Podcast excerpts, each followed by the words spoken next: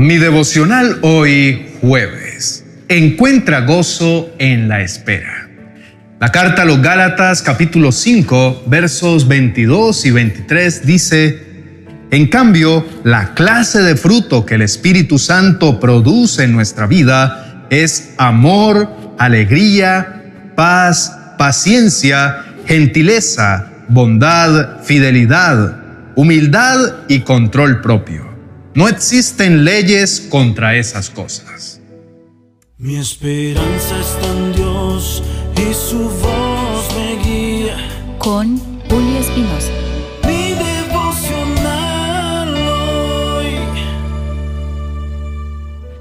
Se vive en la era de la gratificación instantánea, donde la gente quiere que sus necesidades y sus deseos sean satisfechos rápidamente.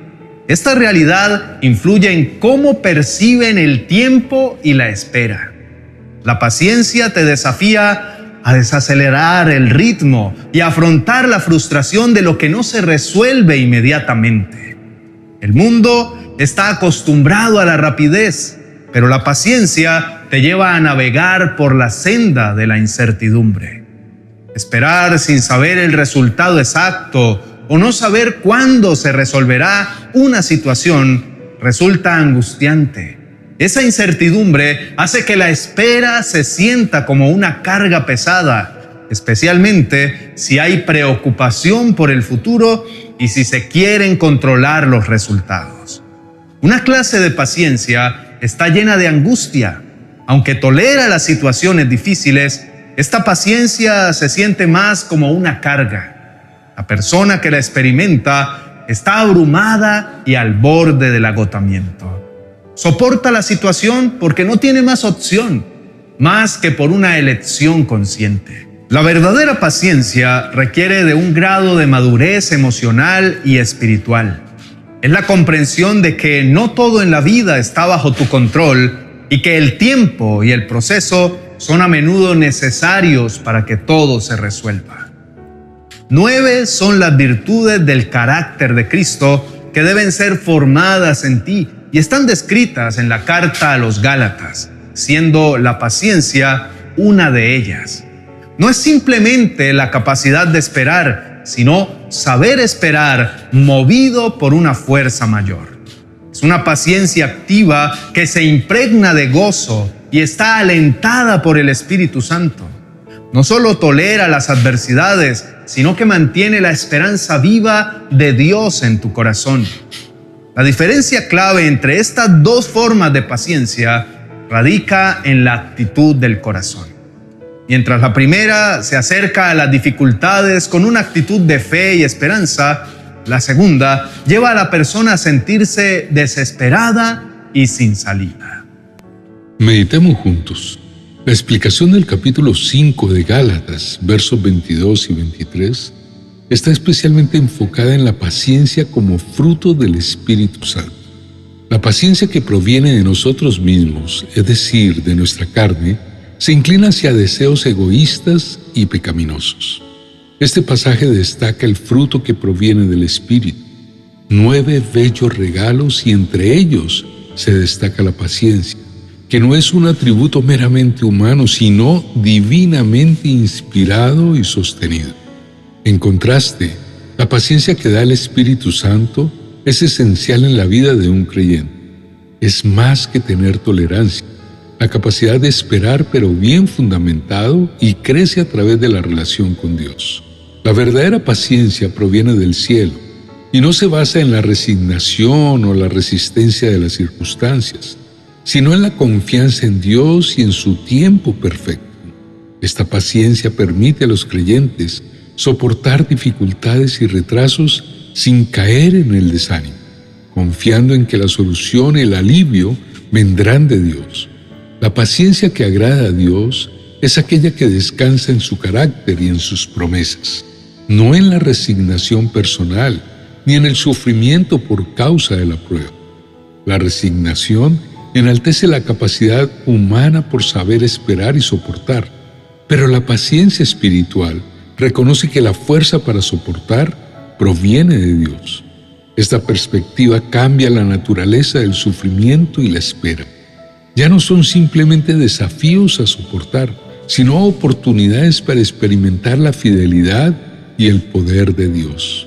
Es una confianza en que independientemente de las circunstancias, el corazón cree que Dios es fiel y que sus planes son para el bien de aquellos que lo aman.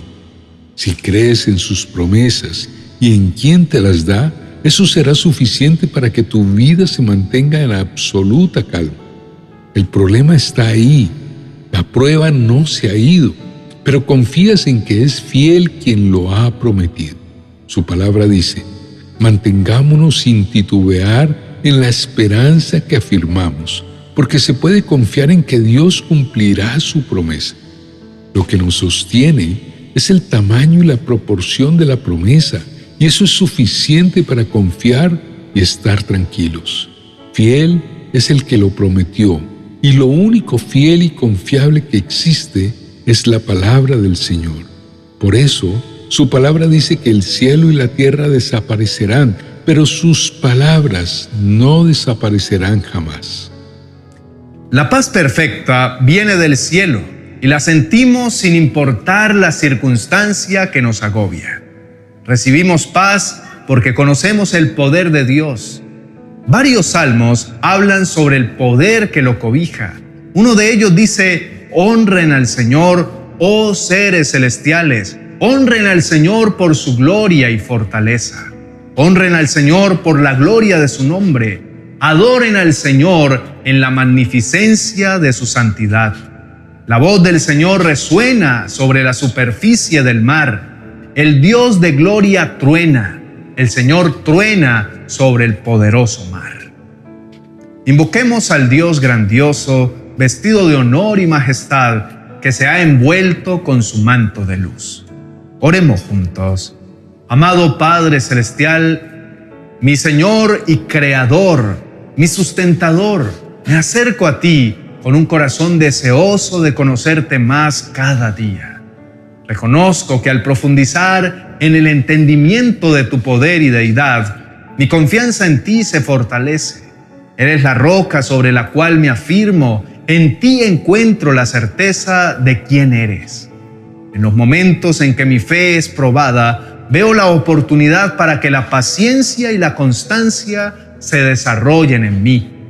Creer en ti hace que mi corazón esté tranquilo Confío en que tienes el control sobre todo lo creado y ninguna fuerza caótica me hará tambalear. Tu imagen sentado sobre el trono simboliza tu soberanía y tu dominio absoluto, incluso sobre los elementos más poderosos y temibles. Tu poder tan impresionante y magnífico es también una fuente de fuerza y bendición para mí, tu fiel seguidor. Padre mío, Conocerte llena mi ser de una paz profunda.